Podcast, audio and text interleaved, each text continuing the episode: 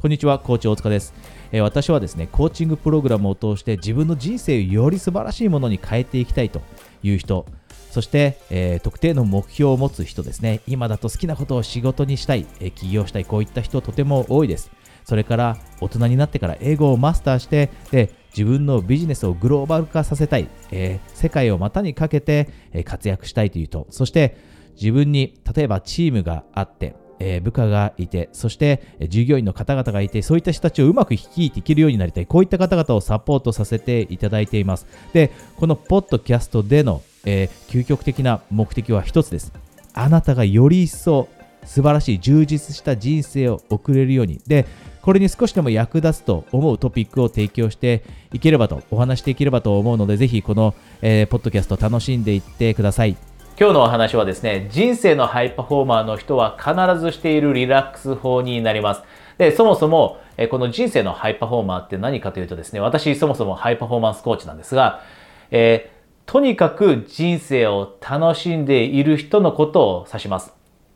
で、それって短期的に楽しんでいるんじゃなくて、長期的に人生を、充実させて楽しむことができている人、こういう人を人生のハイパフォーマーっていうんですね。で、なぜあえてハイパフォ、人生のハイパフォーマーと言っているかというと、多くの人が目標を達成したりして、一時的に喜びを感じたり、一時的に満足感を感じていても、でもそれって最終的に長期的にずっとそれを感じられなかったら意味がないんですね。なので実は目標達成のためだけのコーチングとかってあんまり効果的では、あんまり効果的ではないと、え、されていたりします。なので、この長期的に楽しめるということ、この人生のハイパフォーマーになるということはとても大切です。で、あなたも今持っている目標を達成するだけじゃなくて、で、その目標を達成した後だってモチベーションを維持したり、充実感をずっと感じられるようになりたいと思っていますよね。なので、え今日このトピック選びました。えこの人生のハイパフォーマーの人たちがどういったリラックス方法法をとっているか。で、まず一番最初にお話しするのは勘違いについてです。多くの人が2つの勘違いをしてしまっています。多くの人がしている2つの勘違い、リラックスに関してです。で、まず1つ目、1つ目はこれです。大きな休みを取ろうとするのが正しいと思ってしまうこと。大きな休み。例えば、えー、多くの人が3ヶ月に1回ぐらいはしっかりと休みたいだったり、えー、おそらく多くの人が目標として3ヶ月に1回、えー、1週間、2週間の休みを取って海外旅行に来て、こんな風に思っていると思うんですね。えー、ただ、実際に長期的に充実感を感じられる人って長い間エネルギー維持できているからこそ、えー、長期的に充実感だったり楽しみ感じられます。で、じゃあそういう人がどのような管理をしているかというと、もちろん3ヶ月に1回だったり、半年に1回長い休みを取るということは取り入れていたりしますが、実はその人たちがしていることってそれだけじゃないんです。3ヶ月に1回だったり、または週末にしっかりと休みを取ろうと。週末にたくさん、えー、睡眠を取ればエネルギーもちゃんと続くから、えー、しっかりと、えー、人生から充実感を感じられるように、日々感じられるようになるというふうに思う人もいますが、実はそうじゃないんです。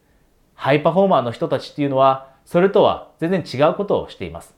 で、それは後でお話しますが、ここで一つだけ、えー、押さえておきたいのは、しっかりとした休みをたまに1週間に1回取る、3ヶ月に1回取るというのではないということ。で、なぜそうかというと、頻繁に、えー、しっかりと休みを取ったり、自分をリラックスさせたりしないと、結局、1週間の間で生産性とかって落ちます。で、1週間の間で疲れて心が落ち込んだりします。体が疲れている時ってあまり人生楽しめないですよね。体が疲れている時ってあんまりポジティブになれないですよね。で、このように体と心って繋がっています。で、休みを頻繁に取る代わりに1週間に1回しっかりと休みを取ろうとかっていうやり方をやっていると、人生の中で波ができます。で、波が人生を少しずつ、えー、破壊していくので、えー、ハイパフォーマーの人っていうのは、えー、週に1回ぐらい休むようなことをしているだけではないということをしっかりとまずは勘違いとして押さえておきましょう。で、二つ目です。二つ目の勘違いは、これは人生のハイパフォーマーの人たちに対する勘違いなんですが、多くの人が、例えば効率性を持って仕事をしたり、効率性を持って目標を達成したりするときには、たまには、例えば残業したり、ものすごい集中できている時には2時間3時間ぶっ続けで仕事をしたり、または夜も例えば本を書いているとします。で、その本を書いているのがとてもうまくいっていて集中できているのであれば、えそこで止めてしまうのはもったいないから夜中の2時、3時までやろうと。で、こういうふうに自分の調子のいい時というのはもうとにかく進めていくべきだというふうに思っている人って多いんですね。生産性だったり効率性を考えるときに。でも、これも真逆です。これも実は真逆なんです。ハイパフォーマーの人はそういうことをしていません。ハイパフォーマーの人って日々自分の感情だったりエネルギーをコントロールすることに長けているので一度例えば夜中徹夜で残業みたいなことをするとその後2日3日とその人の例えば認識能力だったり脳の認識能力だったり記憶とかっていうのに影響を与えること。これを分かってるんですね。なのでそういうことを選ばないんです。なので、ぜひ二つ目の勘違いとして、ハイパフォーマーの人って、目標を早く達成する人って、時として、もう夜中の2時、3時まで働いて睡眠を削ってでもみたいなことをしてると、えー、思うと、それがですね、最終的には人生のハイパフォーマーに逆につながらなくなってしまうということを押さえておきましょう。これが勘違いの2つ目になります。ここで一つだけお知らせがあります。え私はですね、最近コーチになりたいという方からえご相談をたくさんいただきます。で、ご存知の通り私10年ぐらいコーチングをしているんですが、今、コーチ養成講座というのをやっています。で、もしあなたも同じようにコーチになって周りの人の幸せに貢献したい。こんな強い気持ちを持っていてじゃあこれからどうしたらいいのかというステップを明確にしたいと思っていたらですね今、えー、プレゼントキャンペーンとしてコーチとして活躍するためのステップを明確にするストラテジーセッションをプレゼントしていますので、えー、ご関心があればですねこの、えー、下に、え LINE の登録リンクがあるのでそちらから、え私宛にですねコーチ希望とだけメッセージをお送りください。ではご関心がある方は、えストラテジーセッションでお話ししましょう。じゃあ実際に、じゃあ実際にその人生のハイパフォーマンの人ってどういうことをやっているのっていうお話なんですが、それは日々の毎日の生活の中に小さなリラックスだったり、小さな休みの時間を取り入れています。で私の、えー、コーチングのクライアントさんの中には、例えばビジネス、えー、自分でビジネスをして成功されている経営者の方とかがいます。またはアーティストですね。えー美大を出てアーティストとして活躍しているような方々もいたりします。で、えー、仕事面でものすごいハイパフォーマンスをされていると、出していると、パフォーマンスの高さを維持していると。で、それと同時に人生を楽しめるようになりたいじゃないですか。で、実際に仕事もうまくいっていて人生も楽しんでいる人って何をしているかというと、さっき言ったように、日々の生活の中で小さなリラックスだったり、小さな休みの時間を取り入れるんですね。で、例えば、例えばです。朝起きた時間をそういった人たちっていうのは大切にしています。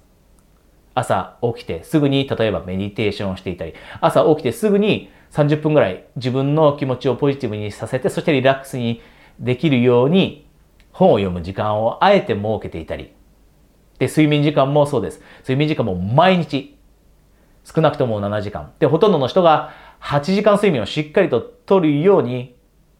一日を管理しています。時間の管理を徹底しています。で、こういうことを日々しているからこそ、人生から充実感を長期的に、そして毎日のように充実感を感じてエネルギーがあって前向きでいられるのも、こうやって毎日の生活の中で丁寧に取り入れていくからなんですね。で、キーはこれだと思います。日々を丁寧に生きること。日々無理をしてしまって、次の2、3日間、ずっと気分が落ち込んだり疲れているなと思ってしまっては、結局その2、3日台無しになってしまいます。でも一方で人生のハイパフォーマーの人というのは、しっかりと毎日の中で睡眠もしっかりとります。で、しかも多くの人が1日に少なくとも1回昼寝します。1日1回昼寝します。で、こういったことを取り入れて日々丁寧に生きるからこそエネルギーが維持できて、で、エネルギーが維持できるようになると気持ちって前向きになります。で、生産性も高まります。しっかりと小さな休み取って昼寝をして nap をしたりすると、えー、脳の働きもまた回復して良くなります。このようなことをしっかりと取り入れていくからこそ、そういった人たちというのは仕事も頑張れる。プラス、疲れをあまり感じずにエネルギー維持できるので仕事のない時、仕事以外の時間の中で家族との時間をものすごい楽しめる。趣味の時間を楽しめる。外に出かけるエネルギーが残っていて、そこからさらに充実感を感じることができる。このようにして生きている人たちというのが人生のハイパフォーマーなので、ぜひあなたも今、自分の人生、えー、見て、見直してみたときに、日々の生活の中に確かにちゃんと取り入れていないなと。しかも日々というのは毎日です。毎日自分のルーチンとして取り入れているリラックス方法が今しっかりとないのであれば、それをぜひ今日、えー、このお話聞いたことをきっかけに取り入れていきましょう。そして、より一層ですね、人生のハイパフォーマーになって、え、人生から、えー、充実感を感じられるようになっていきましょう。今日のトピック楽しんでいただけましたでしょうか？もし少しでもですね、役立ったなと感じたらですね、あなたの周りにはもしかしたら同じようなトピック、同じような話を必要としている人がいるかもしれません。そういった方々にシェアしてあげてください。で、ここで一つだけお知らせがあります。えー、私は、えー、このポッドキャストの、えー、冒頭でもお話しした通り、えコーチングプログラムを約10年ぐらいやっているんですね。で、もしあなたも一人では例えば人生を変えるのが難しい、より一層素晴らしい人生にするのは一人だと難しいと感じていたり、または好きなことを仕事にするためのステップ、え最近起業する人多いです。えー、でもしあなたも同じように自分のビジネスを始めたいと思っているものの1人だと難しいと感じているまたはですね英語も同じです。英語をマスターしたいと思いながらも、えー、英語のいろいろなスクール行ってもうまく英語を話せるようにならない。だから、えー、コーチのサポートが欲しい。このように思っていたり。であとはですねチームをより一層、えー率いて、うまく率いていけるようになりたい自分のチームですね、部下の方、そして従業員の方をうまく率いていけるようになりたいというエグゼクティブコーチングもあります。で、こういったコーチングにご関心があればですね、一度だけ私はですね、時間のある時にコーチングセッションをプレゼントしています。で、このプレゼントは、このポッドキャストの下にあると思うんですね。LINE の登録リンク、クリックしていただいて、友達登録していただいた方にですね、私の次の空いているプレゼント枠のですね、お知らせをするようにしているので、えぜひですね、えそちらのリンクから私のことを、え友達登録しておいてください、えそれではですね、ご関心がある方はコーチングセッションで1対1でです。オンラインでお話しできるのを楽しみにしています。